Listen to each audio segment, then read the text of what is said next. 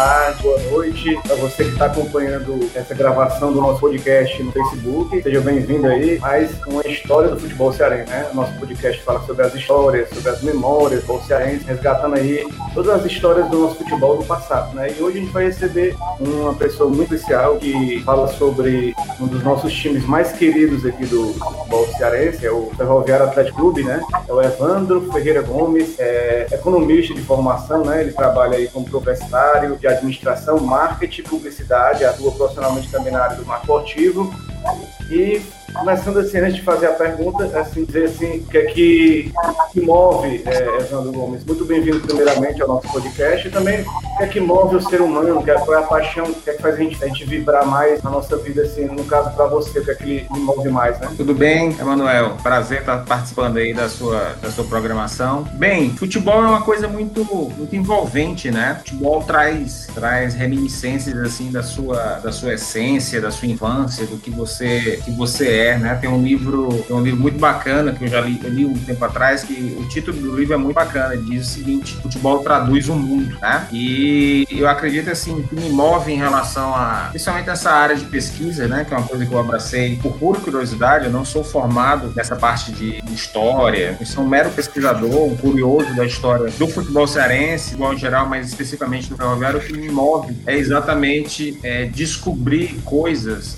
que me sejam interessantes. Eu sou uma pessoa ávida por conteúdo, né? Principalmente se esse conteúdo tiver qualidade no sentido de encaixar em cima das coisas que eu gosto. Então eu acabo pesquisando muitas coisas sobre os mais diversos assuntos, não só futebol. É basicamente isso, né? A sede de informação me leva, move, move no dia a dia. E, e você falou aí da sua paixão aí, né? Pelo Tubarão da Barra. Surgiu, né? Aos oito anos de idade. Como foi sua infância? Como foi essas suas primeiras lembranças aí do bol, né? E a gente que é brasileiro, principalmente, tem aquela, sempre aquela ligação um pouco afetiva com o futebol, né? Então sempre tem aquele sonho de ser jogador de ser jogador, ser jogador de futebol, é, sempre tem aquele sonho né, na nossa cabeça. Mas como é que foi para você, as suas primeiras experiências na infância, né? Emanuel, praticamente assim, eu posso dizer que eu não gostava de futebol. Eu não fui dessas crianças, dois, três anos, estão jogando futebol, né, estão com a bola no pé. Eu não, não fui. Para você ter uma ideia, na Copa da Argentina, em 1978, eu era muito, muito criança, eu tinha cinco, seis anos, e eu me lembro que eu me incomodava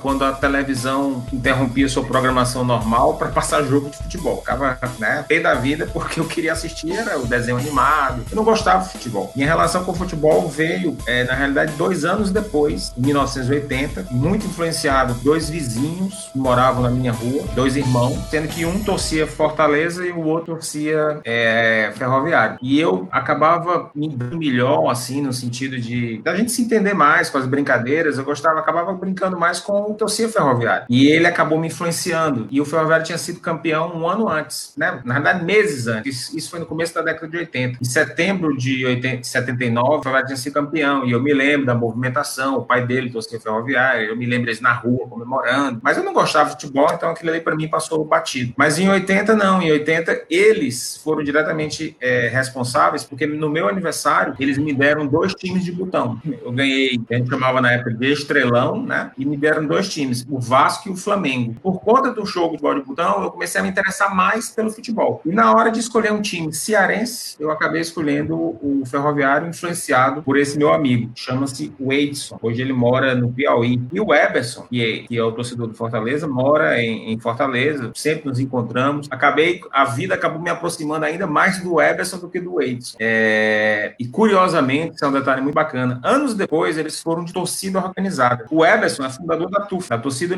uniformizada de Fortaleza. E o Edson é fundador da, é um dos fundadores da Falange Coral. Importante, né? Esse, esse registro histórico, né? Assim, você falou do, do Estrelão, me lembro também, fez parte da minha infância também. Naquela época não, a gente tinha, tinha um videogame, mas a gente também, acabava também tendo acesso a outros tipos de brincadeiras que, que eram fora, assim, da tecnologia, né? Era mais na jogar travinha, né? Aquelas jogar travinha, na, jogar travinha, jogar bila, jogar ioiô, não sei se... Era tantas brincadeiras que a gente tinha na infância que é. era diferente, totalmente diferente de hoje, né? Minha infância foi assim. Então, os, os dois times de botão influenciaram. E o mais legal, no mesmo ano, meu pai me deu um jogo de camisa, do Flamengo e do Vasco também. Então, eu tinha. A gente conseguia formar time de futebol, né? Reunindo, chamando os amigos e eu levava as camisas. Então, no final das contas, eu, eu tinha que jogar, porque eu era o dono das camisas, né? Então, antes a gente brincava que era o dono da bola, eu tinha as camisas. Então, só jogava de futebol de camisa se fosse comigo. Eu tinha o time do Flamengo, tinha o time do Vasco. E depois sobrava lá em casa, né? Pra minha mãe lavar as roupas, né? Todo mundo suado, enfim, pega recolhendo as camisas para ela lavar depois. Então, foi uma infância muito bacana, infância do, de pé no chão, sabe? De jogar futebol quase no calçamento, sair com os pés todo inchados, sanguentado. Foi uma infância muito bacana. E nesse mesmo ano eu acabei indo pro estádio pela primeira vez também. É, a gente vai falar sobre essa questão da primeira presença no estádio, né? Mas também estava me lembrando também, eu passei também coisas semelhantes que você passou aí, que você falou, né? Essa questão é, de, de, ser o dono do time, né? Eu formava o time também, no meu bairro, time de futsal, né? Jogava na quadra do céu, ali na UFC, né? Sim. Na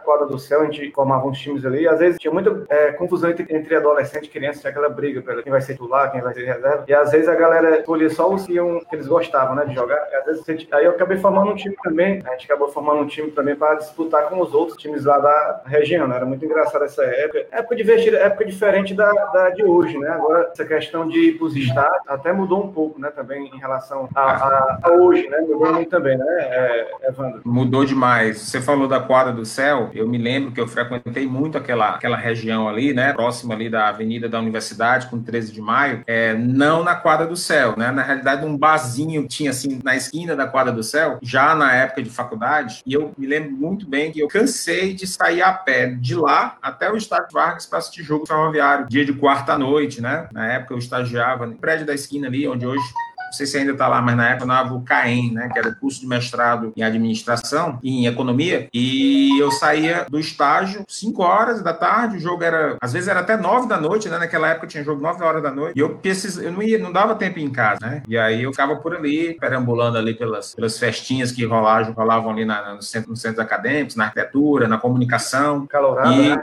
Calorada, e, e, inclusive os campeonatos, cheguei a ver vários campeonatos na quadra do céu também, e aí quando dava meia hora antes, aí eu ia pro PV, corria para ver jogo do Ferroviário, ia chegar ainda. Vida muito difícil, né? Muito diferente, né? Muito difícil no sentido assim, metáfora da situação, porque é uma vida muito mais gostosa, assim, livre, né? Você não tinha medo. Depois desse, e voltava para treinar e pegava um ônibus 11 horas da noite, sem risco de, de assalto, correr, né? Pegava, correr para o único que passava. É verdade, é verdade. Era um tempo diferente, né, Evandro? Se o Evandro tá aqui. Que a gente... Um pouquinho, Evandro, sobre essa questão da, da infância, né? É importante. Eu estava me lembrando mesmo, antigamente a gente viu uma infância totalmente diferente, era mais ligada ao vivo, mais ligada à vida na rua mesmo, era, era a gente vivia a rua, é, vivia o contato com as pessoas, né? Hoje, hoje a comunicação, de um, de um lado, facilitou, né, a, a internet, as redes sociais, que até hoje está possibilitando conversar à distância, aproxima pessoas de vários locais do mundo, mas ao mesmo tempo, quem está próximo está tá longe um do outro, né? Acaba se afastando um pouco, né? Naquele tempo era mais diferente, aquela quadra ali da gente lá,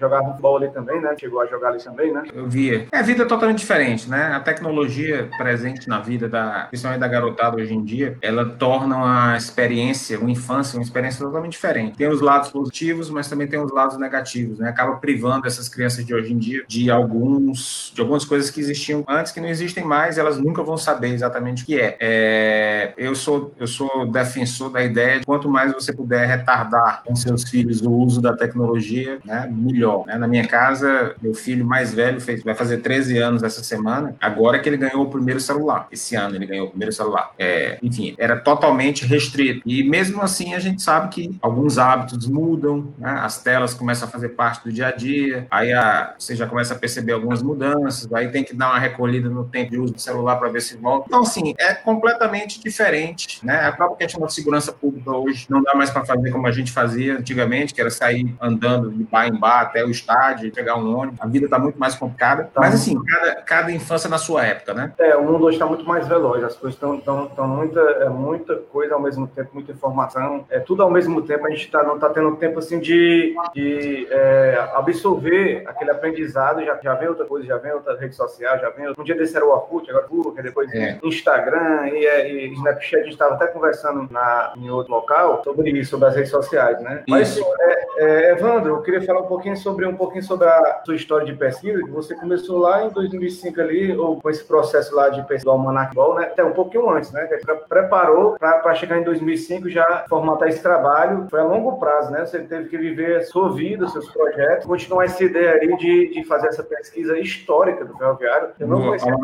É o Almanac do Ferrão. É o Almanac do Ferrão. Eu, eu, eu nem conhecia você, né? Vim conhecer agora há pouco, mas eu já conheci o Almanac do Ferrão há algum tempo, porque o nosso podcast, Futiciará Cast, é sobre a história do futebol. Então, muitas vezes eu fui falar sobre o ferroviário, aquele ferroviário tem de campeão cearense, eu recorri ao Almanac do Ferrão e fui lá e eu coloquei, tinha até alguns áudios de jogos, né? Narração, a gente acabou de, de alguns jogos antigos, né? Então, acho que é um resgate. Como é que foi todo esse processo? Porque é um processo que foi sozinho, você fazer esse trabalho sozinho, como é que foi que você teve que enfrentar para chegar até os dias de hoje, até um Instagram também, fazendo esse trabalho todo de, de resgatar a memória né, do, do ferroviário. Na realidade, Manuel, assim, eu não tinha nenhuma pretensão em fazer isso. É, isso surgiu por acaso, né? Essa, essa história de armazenar a ficha, de, a ficha técnica dos jogos do ferroviário surgiu por acaso. Na realidade, surgiu por um artimanha do meu pai, isso há 30 anos atrás, que eu estava tava entrando na faculdade e ele queria me encaminhar para o mundo do que chamavam na época de informar, que hoje é tecnologia da informação, mas enfim, ele trabalha, ele era, ele era analista de sistemas e ele queria me encaminhar para o mundo aí dos computadores. E eu tinha um computador em casa, até porque ele trabalhava com computação, e ele me ensinou a usar uma ferramenta na época chamada DBay, que era uma espécie de banco de dados. Eu colocava lá a data do jogo, a escalação dos clubes, né? Todos os, todos esses, esses, essas fichas técnicas, todos os dados das fichas técnicas é, de um jogo de futebol. Então, o Ferroviário jogava, quando era no outro dia, eu pegava o jornal, ia lá e lançava aqueles dados. Para eu aprender a mexer no banco de dados, para emitir relatórios, a intenção dele era essa, né? E aí ele foi no meu ponto fraco, que era justamente conhecer mais o ferroviário, registrar as coisas do ferroviário. Quando comecei essa, essa situação, isso foi em 1990, eu alimentava o banco de dados. A 1990 92, dois anos depois que eu vinha alimentando esse banco de dados, eu chego uma vez na biblioteca da Unifor, da Universidade de Fortaleza, e me deparo com toda a coleção do Diário do Nordeste, um jornal que tinha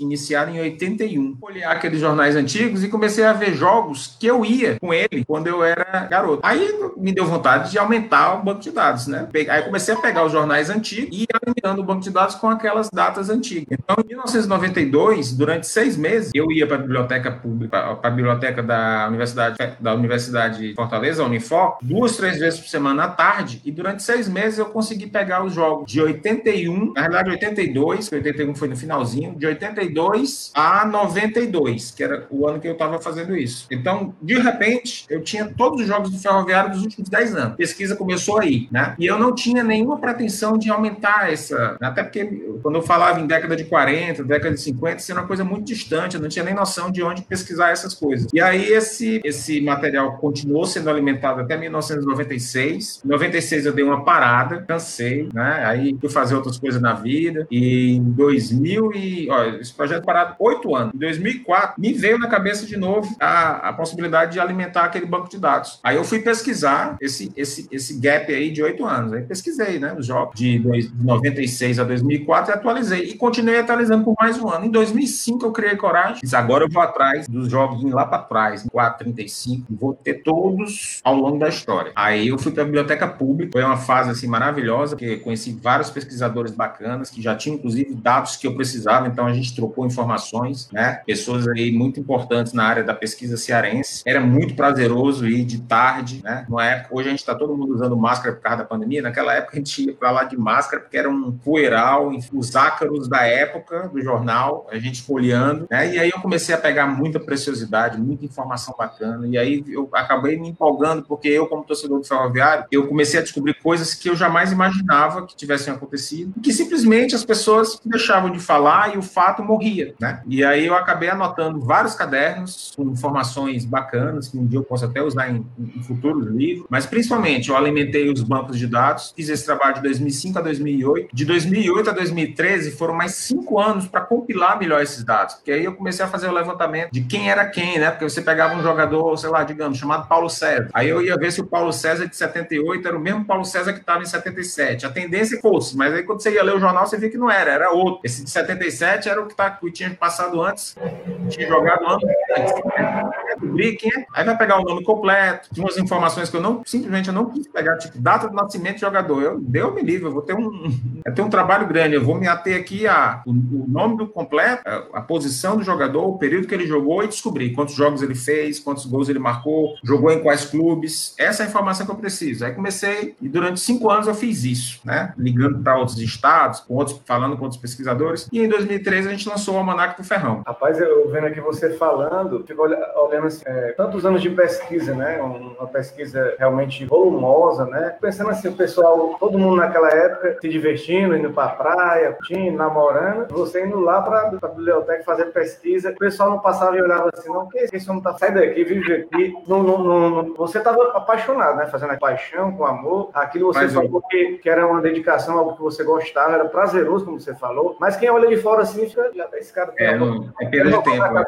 Eu, eu, eu brincava na época, eu brincava na época dizendo que eu fiz mestrado, mestrado em ferroviário. Por quê? Porque nessa época que eu resolvi entrar para pegar os, os jogos passado muito distante, foi 2005, no começo de 2006 eu entrei no mestrado em administração. Dois anos de mestrado foi justamente os dois anos que eu pesquisei. Então, assim, na época eu, eu, eu, eu, eu, fui, eu trabalhava com, pesquisa, pesquisa acadêmica, né? Eu já dava aula em faculdade, os horários livres, eu tinha uma bolsa, então eu me contentei em viver com aquela bolsa e o resto do tempo eu pesquisava, só pesquisar. Eu ia de tarde para a biblioteca pública, chegava lá uma hora da tarde, saía oito horas da noite, me expulsavam lá, porque tinha que. Na verdade, hora fechava os portões, eu ficava lá enquanto ainda tinha gente lá por dentro. E foi muito bacana, assim, foi maravilhoso da vida. E outra, quem não é de Fortaleza, é, para entender melhor, a biblioteca pública fica no Centro Cultural Dragão do Mar. Então eu saía dali e, e, eu ia tomar um café, nos cafés que tem por ali, ia comer uma pizza, ia escutar uma música num, num, bar. Tinha uns amigos ali que tinha cursos de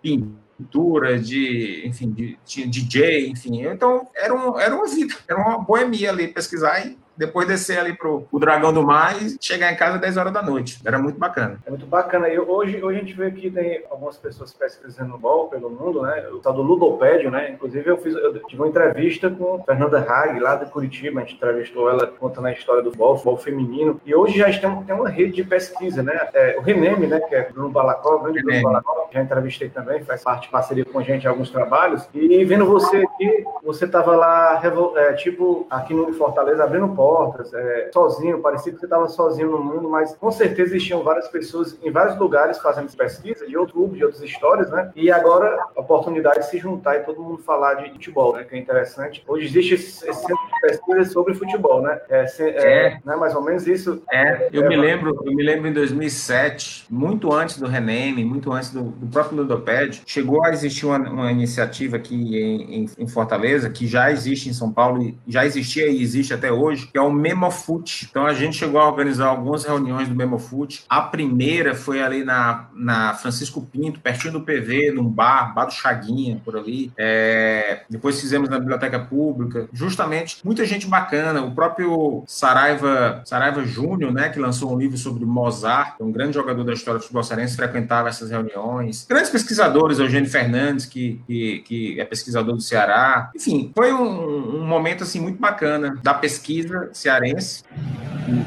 Eu acabei fazendo a pesquisa do Ferroviário, eu acho que assim, também foi uma grande coincidência, porque ninguém se interessou antes em, em fazer a, esse tipo de pesquisa para o Ferroviário. O Ferroviário tinha feito, o Ferroviário Clube tinha feito que simplesmente estavam fadados a cair no, no, esquecimento. E uma das inspirações que eu tive foi o Celso Zelt, que é, é pesquisador né, do Corinthians, e ele tinha lançado o Almanac do Timão. E nós temos um amigo em comum. Em 2000, eu fui na casa do Celso Zelt, estava tava fazendo as pesquisas que eu tinha terminado, que a ideia era fazer o Almanac do Ferrão. Convidei ele, inclusive, para fazer o. Pra ele escrever o fácil do, do Almanac Ferrão. Ele escreveu esse texto, o prefácio. Depois ele veio uma matéria aqui, bem sobre o ferroviário, um programa que tinha na ESPN chamado Loucos por Futebol. Aí eu apanhei, né? Presenteei ele com a camisa do ferroviário retrô de 79. Depois ele apresentou o programa com essa camisa. Ele foi um dos grandes incentivadores. E ele me fez voltar atrás na minha pesquisa, porque minha pesquisa reunia só jogos oficiais. Ele disse assim: não, rapaz, como é que você vai. A história do clube esquecer ser nos jogos amistosos. São nos jogos amistosos que você tem é, a apresentação de grandes jogadores no passado, fulano fez gols no jogo amistoso, enfim, tem fatos assim que são bem muito importantes. Aí eu peguei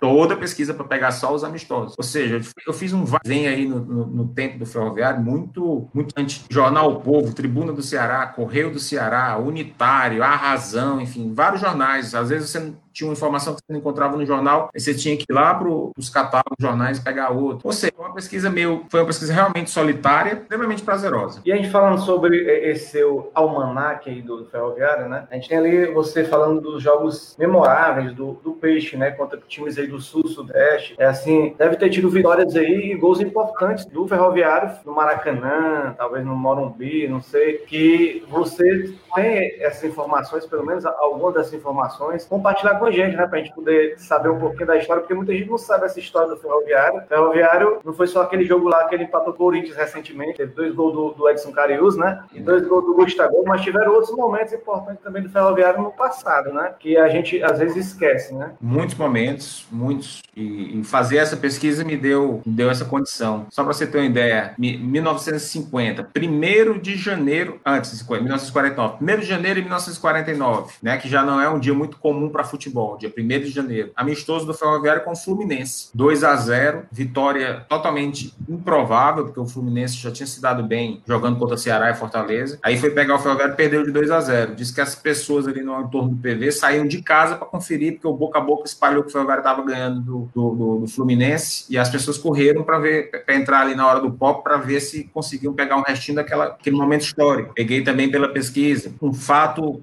maravilhoso assim da história do futebol cearense que estava fadado ao esquecimento. Em 1973, o goleiro Marcelino, que é o segundo goleiro até hoje com o maior número de jogos com a história do Ferroviário, ele ele ele passou 1.295 minutos sem sofrer gols. Eu andava nas arquibancadas e eu nunca ouvi ninguém falar sobre isso. Eu nunca vi um comentarista de rádio se reportar. E olha que eu era rato de, de rádio. Eu ficava lá ligado em todas as emissoras ouvindo futebol nos anos 80, nos anos 90. Eu nunca ouvi ouvi alguém dizer, rapaz, aquele goleiro do Ferroviário que teve uma invencibilidade de mil e tantos minutos, eu nunca vi ninguém falar isso. Quando eu li isso no jornal, eu disse, rapaz, eu não acredito que um negócio desse, extraordinário, uma história maravilhosa dessa, ninguém fala. Até que um dia eu liguei pro Marcelino, descobri o telefone dele, liguei, ele, rapaz, eu não sabia mais nem que o pessoal lembrava disso. Você faz, faz muito tempo que não me falam sobre isso. Aí peguei, levei ele pro estádio, é, assistimos um jogo junto lá, me contou histórias desses, desse período de invencibilidade, em 73. Aí depois um jogo que eu não estava acompanhando ainda, porque foi até foi antes desse aniversário que eu ganhei meu time de botão e comecei a me interessar por futebol. Um jogo do Ferroviário no Maracanã contra o Flamengo, né, transmitido pela televisão, que o,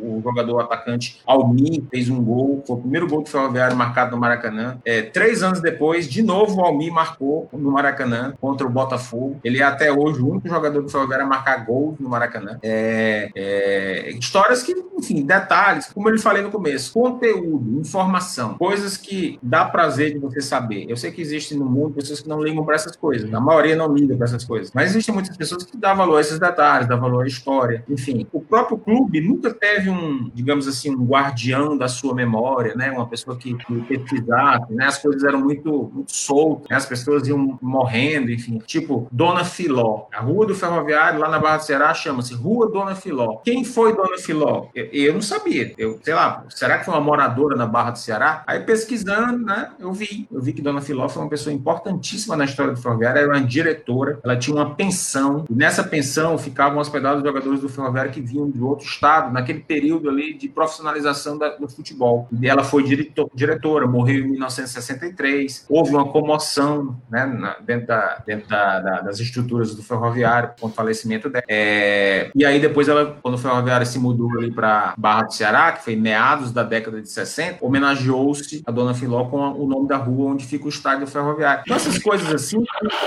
é, podem não representar muita coisa para muita gente, mas para um grupo de pessoas e para a própria história do clube acaba sendo um negócio importante você ter registrado. Por isso que eu lancei o Almanac do Ferrão, que ali você tem todos os jogos. Depois eu lancei o Almanac do Ferrão.net, que, que, que transforma aqueles jogos em histórias, né? E aí é um conteúdo multimídia, porque tem gravação do do passado, tem matéria da televisão no passado, tem fotos, muito foto, muito antiga. E também, é, aí entramos nas redes sociais, né? O Almanac do Ferrão no Instagram, que dá para você postar coisas que claramente demandam um, um, um, texto, né? Uma coisa mais instantânea. E agora, né? É o segundo projeto aí, em termos de livro, que é o livro de Corais. Vamos falar sobre já daqui a pouco. Agora sim, você falou uma coisa interessante sobre a Rua Dono Filó, né? E também eu tenho a história do, do Ferroviário, que, que, é um clube que, que é da Refesa, né? Isso. O nome do Ferroviário tem a ver com, com o funcionário da Refesa. Então, era, era, antigamente, entrevistou o Newton Filho durante a pandemia e a gente fez uma pergunta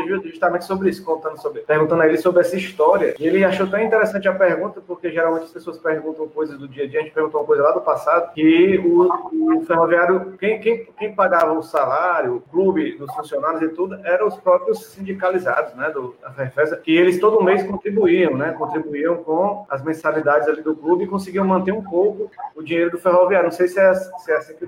Não, é verdade, é verdade. É, o ferroviário é originário da RVC, né, da Rede de Viação Cearense. Aí, em 1957, houve a federalização das estradas ferroviárias. Então, virou a rede ferroviária, né, que foi a Refesa. E aí, na década seguinte, os engenheiros da Refesa acabaram assumindo o ferroviário. Eu estou falando de Elzi Cabral, de Zé Rego Filho, né, o Rui do Ceará. Foram grandes dirigentes da história do ferroviário, eles entraram nesse período. É, é a esse grupo de, de, dirigentes que a gente deve o estágio do ferroviário hoje, né? O terreno, a aquisição do terreno, Elzi Cabral, é, é, o próprio nome do estádio é, é por conta do, da grande importância que ele teve nesse processo. E realmente, politicamente, né, você não, é, não podia impor um funcionário da rede ferroviária aqui do estado do Ceará a contribuir com uma parte do seu salário. Era um percentual pequeno do salário. Você tinha gente que torcia Ceará, você tinha gente que torcia Fortaleza e, e mesmo assim contribuía. Então você tinha uma arrecadação, não era obrigatório. Se você quisesse, você ia lá no, no escritório e pedia, você pedia a suspensão daquela contribuição, mas normalmente quando você ia lá, você era convencido a não deixar de contribuir, mesmo que você torcesse para time. E às vezes até tinha umas ameaças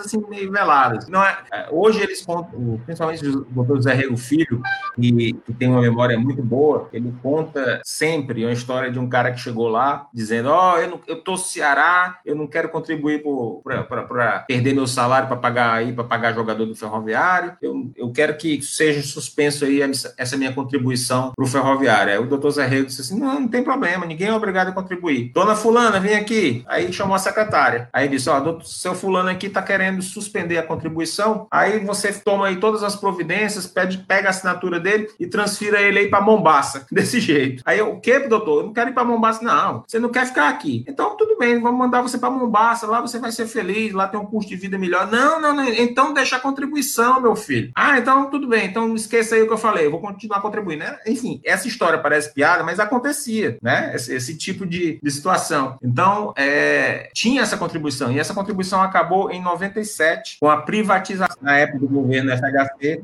a Refesa foi privatizada. Hoje é esse trecho aqui, né? Virou Transnordestina e se encerrou esse vínculo. Historicamente, inclusive, depois que houve esse processo de privatização, vários de origem ferroviária no Brasil quebraram e extinguiram, deixaram de existir. Não existe mais ferroviário, o ferroviário de antigamente. E o ferroviário de Fortaleza é um dos mais resistentes, porque não só ainda existe, como ainda compete, né? Com, tem um nível de competitividade interessante, está na Série C do Campeonato Brasileiro, foi campeão brasileiro dois anos atrás, coisa que não aconteceu com o ferroviário do Maranhão, ferroviário do Piauí, ferroviário de Pernambuco, Ferroviário do Rio Grande do Norte, que são times que, inclusive, já deixaram de existir. E vamos lá falar sobre é, o Jardel, né? O Jardel foi escolhido o melhor jogador cearense do século, de todos os tempos, né? Digamos assim, pela votação ali no grupo forte, né? Mas tudo isso fora aqui do estado do Ceará, né? Praticamente não vestiu a camisa do Ferroviário, vestiu na base e também depois que ele voltou naquela quando o líder era o treinador, né? Ele entrou naquele jogo contra o Quixadá, fez um golaço bonito. É, mas ele fez carreira ali no Grêmio, na Europa. E eu pergunto assim: o que, é que faltou para o Jardel jogar mais pelo Ferroviário aí? Ele que é, que é, tão identificado com as cores corais, onde ele passa, ele exalta o nome do Ferroviário. E para você, é o maior jogador cearense de todos os tempos mesmo? Sim, eu acho que o Jardel foi o jogador revelado no futebol cearense que teve a carreira mais brilhante de todos. Nós tivemos Mirandinha, nós tivemos Yarley, mas eu acho que igual o Jardel não existiu. Né? Os times que o Jardel jogou, o alto, o alto rendimento em que ele demonstrou, artilheiro em várias equipes, durante um período ali, principalmente entre 97 e 2002, ou seja, ele teve cinco anos aí auspiciosos no futebol mundial. Né? É, o Jardel, pouca gente sabe disso, mas o Jardel jogou sim no time profissional do Ferroviário antes de ir para o Vasco. Tá lá no Almanac do Ferrão, se você pegar agosto de 19 1990 e setembro de 1990, ele tem dois jogos pelo Ferroviário entrando no segundo tempo. E, inclusive, esse primeiro jogo dele, eu estava no estádio, eu lembro como se fosse hoje, eu tenho aqui na minha retina um Galalau magrelo, 16 anos de idade, grandão, entrando no lugar do, do, do meia, que era o cabeludo, era o Júnior Piripiri, e hoje é preparador físico. Então, eu me lembro claramente o Jardel entrando, né? A gente comentou, quem é esse magrelo aí? Quem é esse cara aí? Não sei o quê. E, e, e quem era o treinador do Ferroviário era o José Maria Paiva, que foi quem colocou ele para jogar. Ele entrou ali no final do jogo, eu estava lá e vi. Depois, em setembro, ele jogou mais uma partida entrando no segundo tempo com o contra o Guarani de Sobral. E aí, em janeiro do ano seguinte, foi janeiro de 91, o Ferroviário foi fazer uma excursão, disputar um campeonato é, sub-17 lá no Rio de Janeiro, em Macaé. E o Ferroviário foi muito bem nessa competição salvo engano, foi o quinto colocado em, em, entre mais aí de 40, 50 times, enfim. Eliminou, só para você ter uma ideia, eliminou o Corinthians no meio, da, no meio da campanha, terminou na quinta colocação. E o Vasco da Gama, vendo esses, o, o time do Ferroviário, se interessou por dois jogadores, o Jardel e o Cantarelli. O Cantarelli, diga-se passagem, era o craque do time. Já jogava, inclusive, desde o ano, do ano anterior, já jogava, mesmo com 16 anos, já jogava no time profissional como titular do Ferroviário em 1990. Ele que tinha sido contratado do Guarani de Juazeiro. Aí o Jardel estava em casa, aliás, estava na, tava na aula e a diretora bateu na porta lá, né? naquela época você não tinha celular, né? não tinha essa coisa, contato direto, ligaram para o colégio e era Arimatea Gondim, que era diretor da base do ferroviário, procurando o aluno Jardel. Aí a diretora foi na sala do Jardel e disse, ó, tem uma pessoa aqui querendo falar com você, tá com sua mãe, tá querendo falar com você aí, aí fora. Aí disse que até achava que ia ser suspenso, que ele tinha feito alguma coisa, que ele não era bom aluno e tal. Aí quando ele chegou lá, tava lá o diretor do Ferroviário, ó, conversei com sua mãe, arrume aí as coisas, você vai viajar para fazer um período de teste no Vasco da Gama. Vai você e o, e o, Cantarelli. Aí eles foram. E aí no meio do caminho lá, o Cantarelli sentiu saudade, reza a lenda, né? Porque ele sentiu saudade da namorada, voltou para Fortaleza e o Jardel ficou. Dois anos depois, o Jardel estava sendo campeão carioca pelo Vasco, marcando dois gols na final contra o Fluminense. Começou a trajetória dele. Em, dois, em 2009, em 2009 ele voltou para encerrar a carreira no Ferroviário. O Ferroviário acabou nem sendo o último clube, porque depois ele ainda jogou no Flamengo do Piauí, ainda jogou no Rio Negro. Mas América, enfim, o América Cearense. Depois ainda jogou no América, é, depois ainda passou pelo América na segunda divisão do Campeonato Cearense. Mas assim, a grande projeção dele em final de carreira foi aquele retorno dele para o Ferroviário, porque era o retorno dele para os gramados cearenses, para o estádio, para o time que o pai dele torcia. Aí foi uma festa, para mim foi um dos momentos também maravilhosos da história do Ferroviário, porque não só por causa daquele golaço, mas antes daquele gol, um mês antes, ele descendo de helicóptero, é a emoção, o estádio. Eu acho que foi a última vez que o estádio do Ferroviário lotou, completamente lotado, tomado. Foi quarta-noite que foi o jogo que ele desceu de helicóptero contra o Guarabral. O Ferroviário ganhou esse jogo 1x0, gol de Leonardo. E, e, aí ele se preparou, ele estreou contra o Quixadá, entrando no tempo. O... Tinha até repórter de Portugal fazendo cobertura, porque o homem tem uma mídia assim grandiosa. É, falar sobre o Jardel é falar sempre de celebridade, né, da, da época do futebol. O Jardel, você falou assim de, de ver ele jogando magrinho, novinho. Eu me lembro também do Jardel naquele jogo Ceará e Vasco, 2x1 pro Vasco. Tava greve de ônibus em Fortaleza, né? Uma greve geral, uma torcida do Ceará foi lotou o estádio. Eu me lembro do Jardel entrando no segundo tempo, né? O Vasco ganhou 2x1. O Jardel entrou na etapa final. Essas são as lembranças que a gente fica na memória marcada. Eu me lembro do Dida, né? Para você ver, para você ver, eu tava nesse jogo, esse jogo da greve do foi em maio de 93, e eu não lembro do Jardel nesse jogo, para você ver como a, a, memória às vezes grava coisa. Eu não lembro dele lá. Ele entrou no segundo tempo. Agora sim, eu me lembro do, do Dida em, em Ceará e Vitória da Bahia em 1993. O Vitória foi até vice-campeão brasileiro. O Vitória ganhou do Ceará aqui 3 a 0. Eu me lembro que eu tava no alambrado do PV e eu vi o Dida assim bem de perto, o Dida. Uma quarta noite, uma quarta noite. O Ceará ganhou 3 a 0 do Vitória, e eu me lembro só do Dida aqui depois depois ele foi pro Milan, pra seleção. E, e depois ele, o, o, Vitória veio jogar no Castelão com o Fortaleza. Ele deu 3x1. Eu também tava nesse, eu também eu tava, nesse, eu tava nesse jogo, pra você ver como, é, como a história é interessante. Eu tava nesse jogo porque o marido da minha tia era torcedor do Vitória, era baiano, e a gente foi pra torcida do Vitória lá nesse dia. É interessante as memórias do futebol que a gente sempre tá relembrando aqui, né? Agora, é, Evandro Gomes, queria perguntar só para você puxar um pouquinho mais da sua memória, né? Quem são assim, os, os maiores artilheiros corais, né? Os grandes goleiros, defensores, meios, meio campista. Assim, você destaca jogadores por posição aí na história do Ferroviário, alguns que você viu jogando, é claro, e outros que veio pela pesquisa, né? E pela certo. mídia. Vamos mais ou menos algumas posições que você.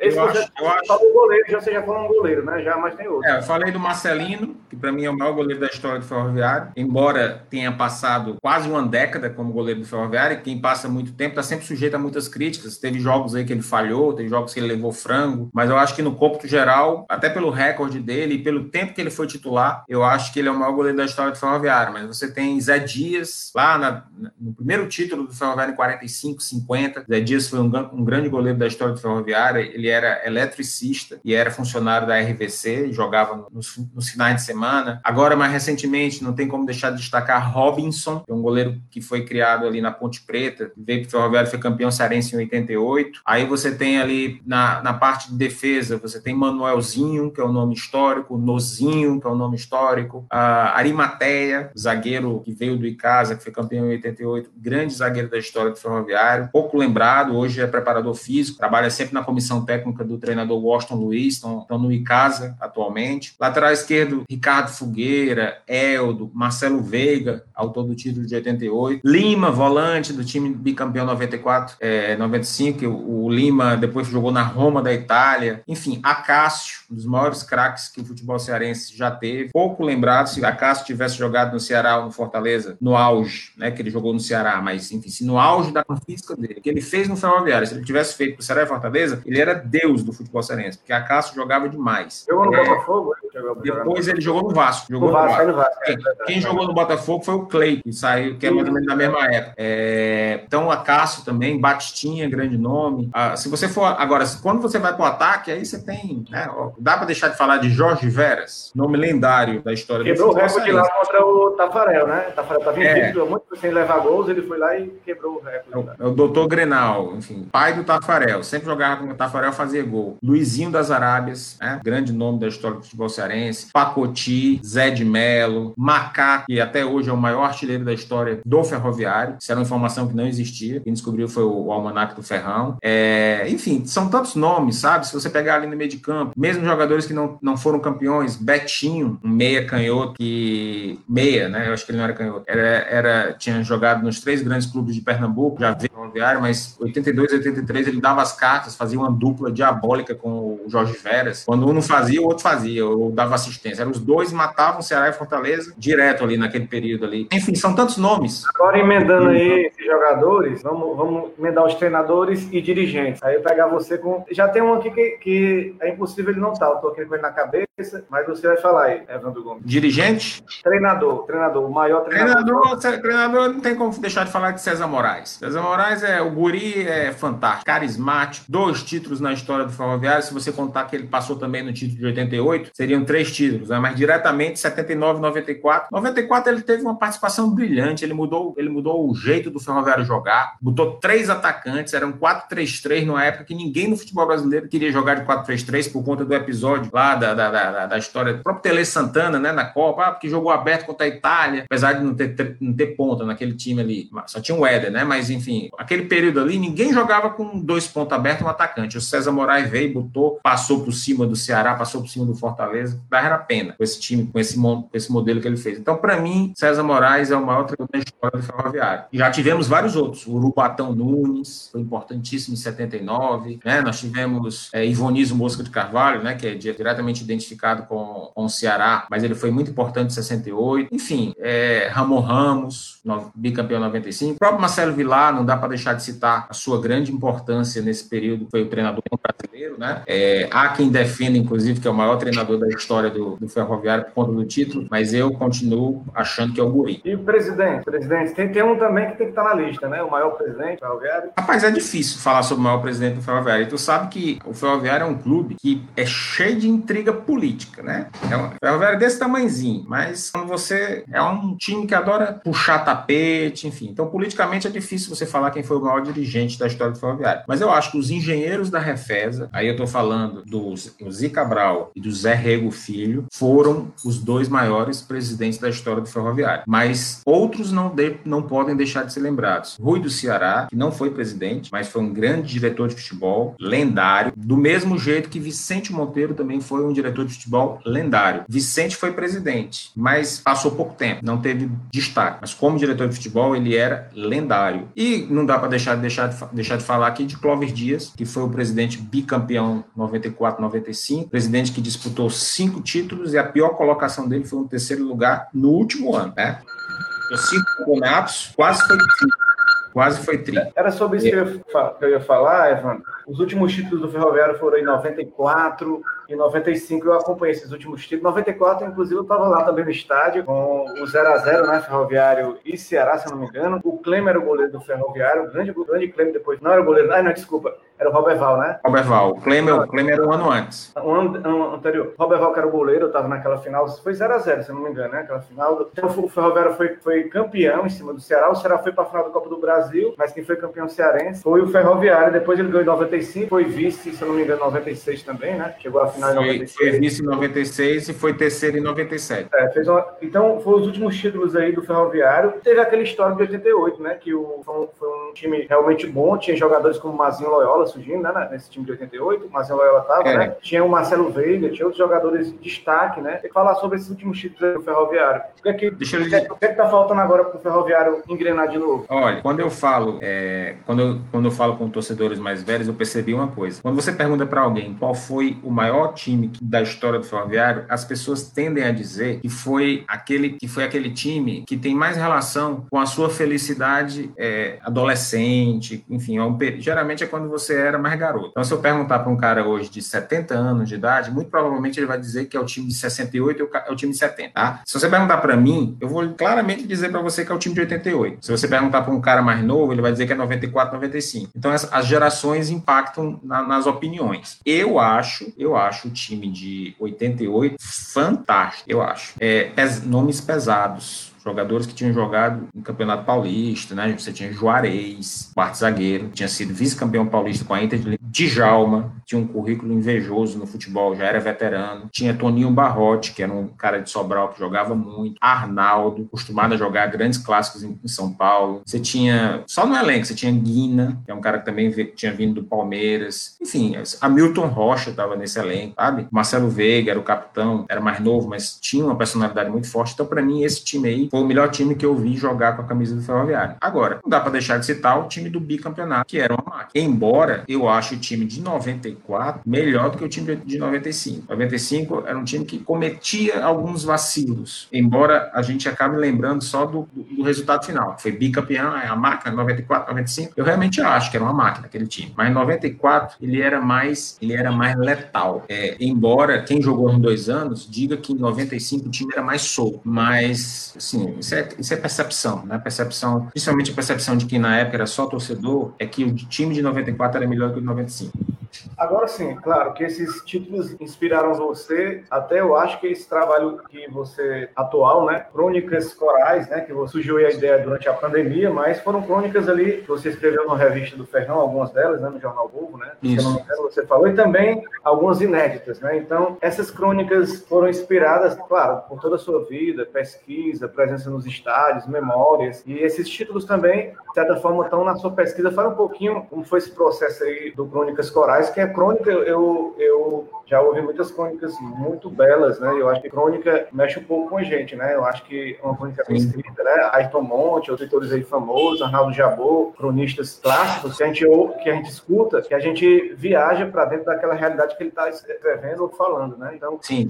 como é que bem, surgiu esse processo aí durante essa pandemia aí? Eu não tenho, eu não tenho a pretensão de ser no mesmo nível dos, dos que você citou aí, não. É, escrevi, escrevi com o coração é, escrevi durante a pandemia, mais da metade do livro foi escrito durante a pandemia, porque são crônicas, crônicas inéditas, e a outra metade são crônicas que eu já tinha publicado durante dois anos, entre 2008 e 2010, que o Ferroviário tinha uma revista oficial que eu era o editor, que era a Expresso Coral. Então, todo número da Expresso Coral, que era uma revista trimestral, saía com uma coluna chamada Crônica Coral, geralmente em duas páginas. Aí eu peguei esses textos antigos, no, no número de nove, a revista era trimestral, então de três em três meses eu escrevi uma crônica. Aí publicava na revista. É uma revista que tinha tiragem limitada, se eu não me engano, eram mil exemplares por, por número. Então ficou restrito a quem comprava na banca, ficou restrito a quem, a quem era sócio torcedor, que recebia pelo correio, enfim. Então eu imagino que muita gente, não, o grande público não teve acesso a essas crônicas. Aí é, eu peguei essas nove crônicas, misturei com mais onze, das quais dessas onze, dez foram escritas agora durante a pandemia, foi período aí de isolamento social, né, para todos nós brasileiros e mundo, né, o mundo inteiro está passando ainda por isso. E aí eu acabei me dedicando a, aí eu fui pegar aquelas histórias que eu fazendo o almanac do Ferrão que eu, que eu acabei descobrindo, fui fazer, eu fui homenagear quem eu acho que deveria ser homenageado. Então tem uma crônica que fala sobre o recorde do goleiro Marcelino, tem uma crônica que fala sobre o time de 94, 95, tem uma crônica que fala sobre o ti, time de 88, tem uma crônica que fala sobre personalidade. Eita, nada que o homem tá falando Agora voltou, pode falar. Pronto. Tá dando, tá dando um corte aqui, mas voltou. Tem crônica que, que fala de personalidades importantes na história do ferroviário, como Valdemar Caracas, o ex-zagueiro Manuelzinho, Zé Limeira, meu grande mestre, né, sem ele saber, enfim, eu adorava escutar o Zé Limeira no rádio. Antônio Stelita Aguirre, que, que é o diretor de comunicação dessa gestão bicampeã 94-95, fazia um trabalho, fazia um trabalho maravilhoso. Então tem crônicas que são pessoais e, e envolvem também questões históricas. Todas elas têm cunho histórico. A história do ferroviário relatada em forma de crônica, só que com um ponto de vista, às vezes crítico, às vezes de saudade, às vezes de, enfim, de, de recordação do, do cronista, digamos assim. É, eu, eu, você falando assim, eu me lembro que é também uma das primeiras vezes que eu fui estádio, meu pai, né, setor ferroviário, me levou lá com essa intenção, talvez, de eu ser também um pouco ferroviário, né, puxar, porque meu, meu avô já era ferroviário, tinha alguns membros da família ferroviária, e ele me levou para o estádio, eu até me lembro, é, um jogo ferroviário e Tiradentes, se eu não me engano, ferroviário Tiradentes, que depois ele levou o ferroviário e se Ceará, eu acho que tinha um Hélio Carrasco Ceará né, naquela época, eu era criança ainda, tinha um jogador. Eu sei que a lembrança do estádio eu fiquei muito, muito marcada na minha, na minha mente, né? Eu acho que as crônicas, hoje dessa experiência que a gente tem de vida, né? Essa, essa vivência do, do mundo do eu, eu, ano passado, né, que hoje a pandemia ninguém tá podendo entrar, teve uma vez que eu fui na Copa Taça Fares Lopes, Ferroviário e Floresta, né? Até o Magno Alves estava jogando pelo Floresta, foi até 2x2 nesse jogo, sabe? Você estava lá, acho que você estava. Mas vamos estar em todos os jogos do Ferroviário mesmo. Aí é apaixonado mesmo pelo peixe mesmo. Eu tava nesse jogo, eu, eu fui aleatoriamente, tirei uma folga do trabalho, só para eu vou dar uma olhada, e fui lá e foi um jogo bem bastante movimentado, né? Agora eu vi, eu vi que a torcida do Ferroviário era muito crítica ali, né? Ah, cara, a torcida, a torcida do Ferroviário é chata, mas é chata, a torcida é chata. Reclamando ali, eu disse, rapaz, é. eles estão querendo realmente que o Ferroviário seja campeão mesmo, assim, é, seja é. melhor. Eu acho bonito, assim, mas é pegando o pé também, acho que, que, que, o que faz parte da arquibancada, interessante também, é aquela, é aquela participação mesmo do torcedor, né? Ali na arquibancada, e o PV tem muito isso, né? Essa questão do, da presença do torcedor ali participando ativamente, que é próximo do, do, do dirigente, próximo ali das cabines de rádio e próximo dos do jogadores e do treinador, né? Ali Sim. o Ferroviário teve até esse momento agora que, que, o Ferroviário ficou nessa briga aí entre Castelão e, e Domingão, não por culpa dele, né? Claro, foi obrigado pela CBF. E e o que, que, que, você achou de tudo isso, dessa questão aí do, essa questão do estádio, que o Salgado ficou nessa situação? Ah, eu acho, eu acho um absurdo. Eu acho que Ceará, Fortaleza, Federação e Governo do Estado, né, essas quatro entidades atrapalharam muito o campeonato ferroviário. E infelizmente não tem como responsabilizar. Eu lhe digo isso sem nenhuma paixão, sem nenhum tipo de visão de que de torcedor, mas assim, fazendo uma análise fria, crítica, o Ferroviário jogando no Castelão é um jogo. Jogando lá naquele gramadozinho horroroso do, do Domingão é outro jogo. Eu sei que as pessoas vão dizer, ah, mas o gramado é ruim por dois. Se o gramado é ruim por dois, diminui a qualidade do espetáculo. Agora, destruir no futebol, quem é do futebol sabe, destruir é mil vezes mais fácil do que criar. E quem joga em casa, quem precisa fazer o resultado, precisa das condições técnicas ideais para isso acontecer. Porque criar é mais difícil do que destruir. Destruir não, destruir você bota a canela na bola, você se afasta a bola, dá um chutão. Criar não. Você criar com um gramado que a bola fica viva é muito mais difícil. Se você pegar as estatísticas, o Ferroviário perdeu lá para o Santa Cruz, perdeu por 13, conseguiu perder por 13, é, não ganhou da Jacuipense, foi empate. E são jogos que o Ferroviário tem volume de jogo, cria, mas não ganha. E no Castelão, não. O Castelão, por outro lado, o Remo, que é um time difícil, ganhou do Remo 1x0 lá jogando no Castelão. Então é outro jogo. Então, essas quatro entidades, eu gosto muito do presidente da Federação Cearense, né? Conheço o presidente do Ceará, do Fortaleza, ah, enfim, mas essas quatro entidades. Eu incluiria a CBF também aí, porque a CBF faz o que vem de ordem local. Então, o governo do estado, Ceará, Fortaleza, ficaram caladinhos. E Federação Cearense atrapalharam sim o campeonato do ferroviário na Série C. E tem um movimento, você chegar no Castelão hoje, tem um estádio, um, um vestiário todo personalizado o Ceará, adesivado, e outro o Fortaleza. E o estádio não é público. Então, eu acho que isso suscita uma discussão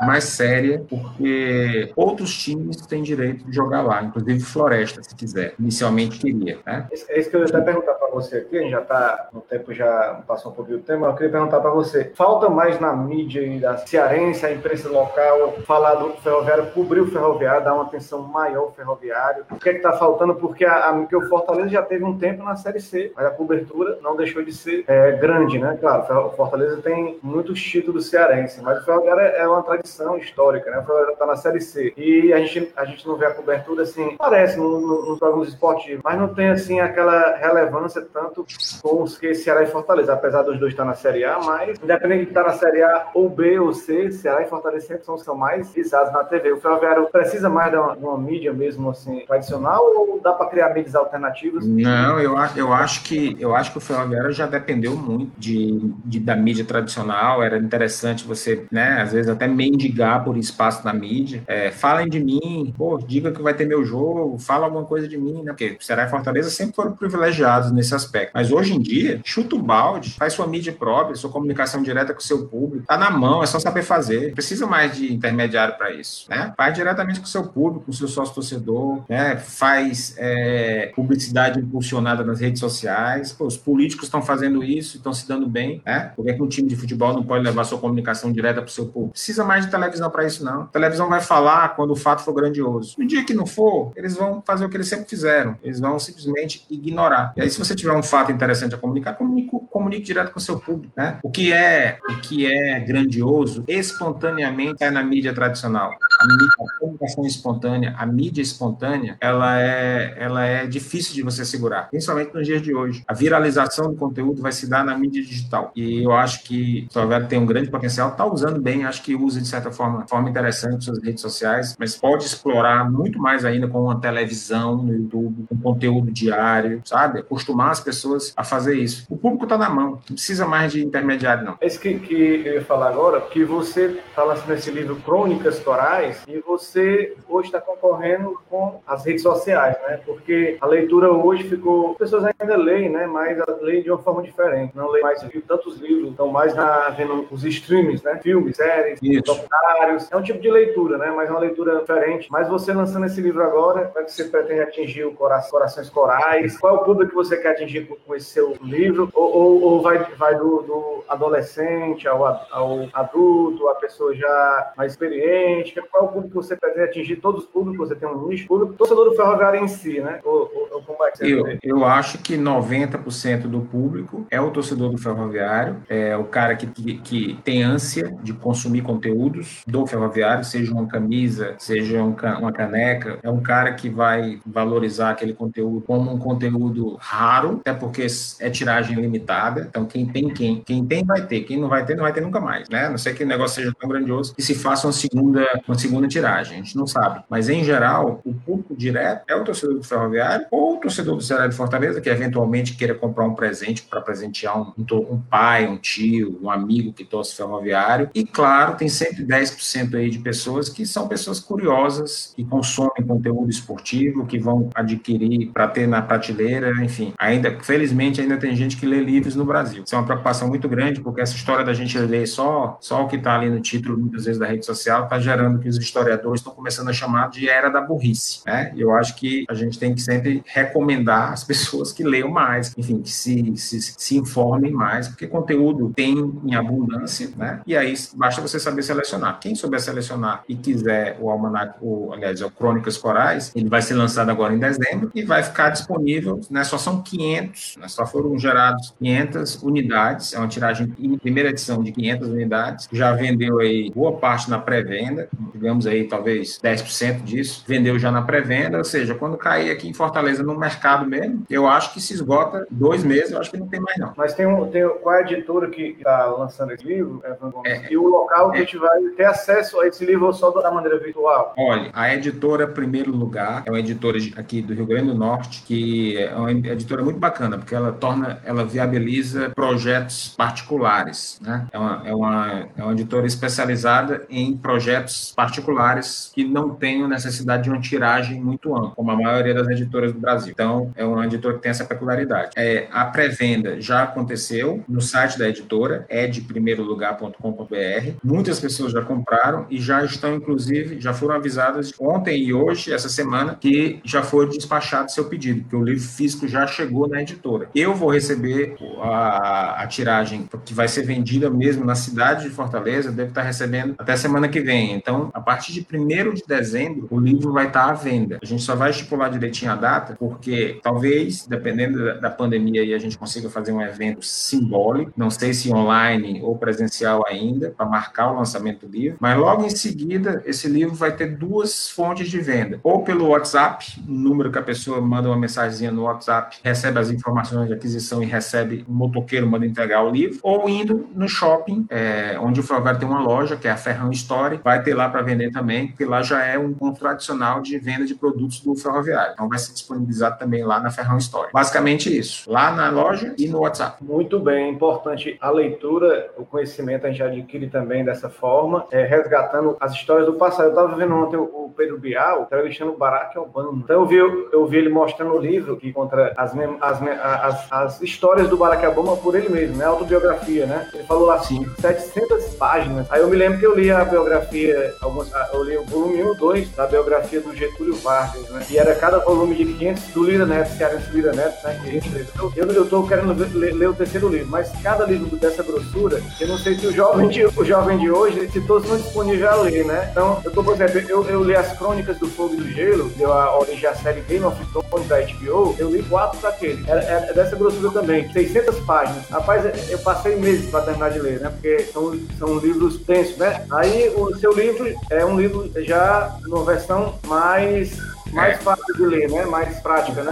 O Crônicas Corais vai estar tá saindo com 130 páginas, eu acho. 130 páginas por aí. Tá falando em dois dias, né? É, é leitura gostosa. Cada crônica, 4, 5 páginas. Enfim, é coisa, coisa de leitura rápida. É crônica. É, não, é, não é leitura para se estressar, é leitura para rir, para se informar. E eu tenho a impressão que algumas pessoas vão chorar lendo algumas crônicas. Opa, esse livro aí depois a gente vai entrar em contato, porque tem gente que talvez eu presentei alguém com um livro desse aqui. Maravilha. Talvez meu pai, quem sabe, o editor ferroviário, ele é histórico, né? Sim, e é claro. isso, a gente muito feliz aqui contar no nosso podcast, que está sendo gravado pelo Facebook, né? É, Fute Cearacast, também quer resgatar essa história do futebol, e a gente está trazendo assim, é, inaugurando as entrevistas, né? O nosso podcast já está bastante tempo no ar, mas só mesmo eu, eu mesmo trazendo as histórias, gravando, pegando os áudios, mas estamos estreando aqui com entrevista, primeira entrevista, primeiro de muitas, trazendo as figuras importantes do futebol cearense que resgatam a história, né? Foi muito legal esse bate-papo de uma hora e pouco de alguns minutos com você, Evandro, Evandro Gomes. Fico muito feliz de você ter aceitado esse convite, a gente bater esse, esse papo e, e aprofundar um pouquinho mais na história do ferroviário. Não, beleza, Manuel. Eu que agradeço a oportunidade e dizer que estou sempre à disposição aí, sempre que você precisar consultar alguma coisa aí do ferroviário. Muito obrigado a você que está nos ouvindo. Eu sou o Carlos Emanuel, seu podcast Fute Cearacast, trazendo a memória, as histórias do futebol cearense. Um abraço para você, fique com Deus e até a próxima. Valeu, tchau.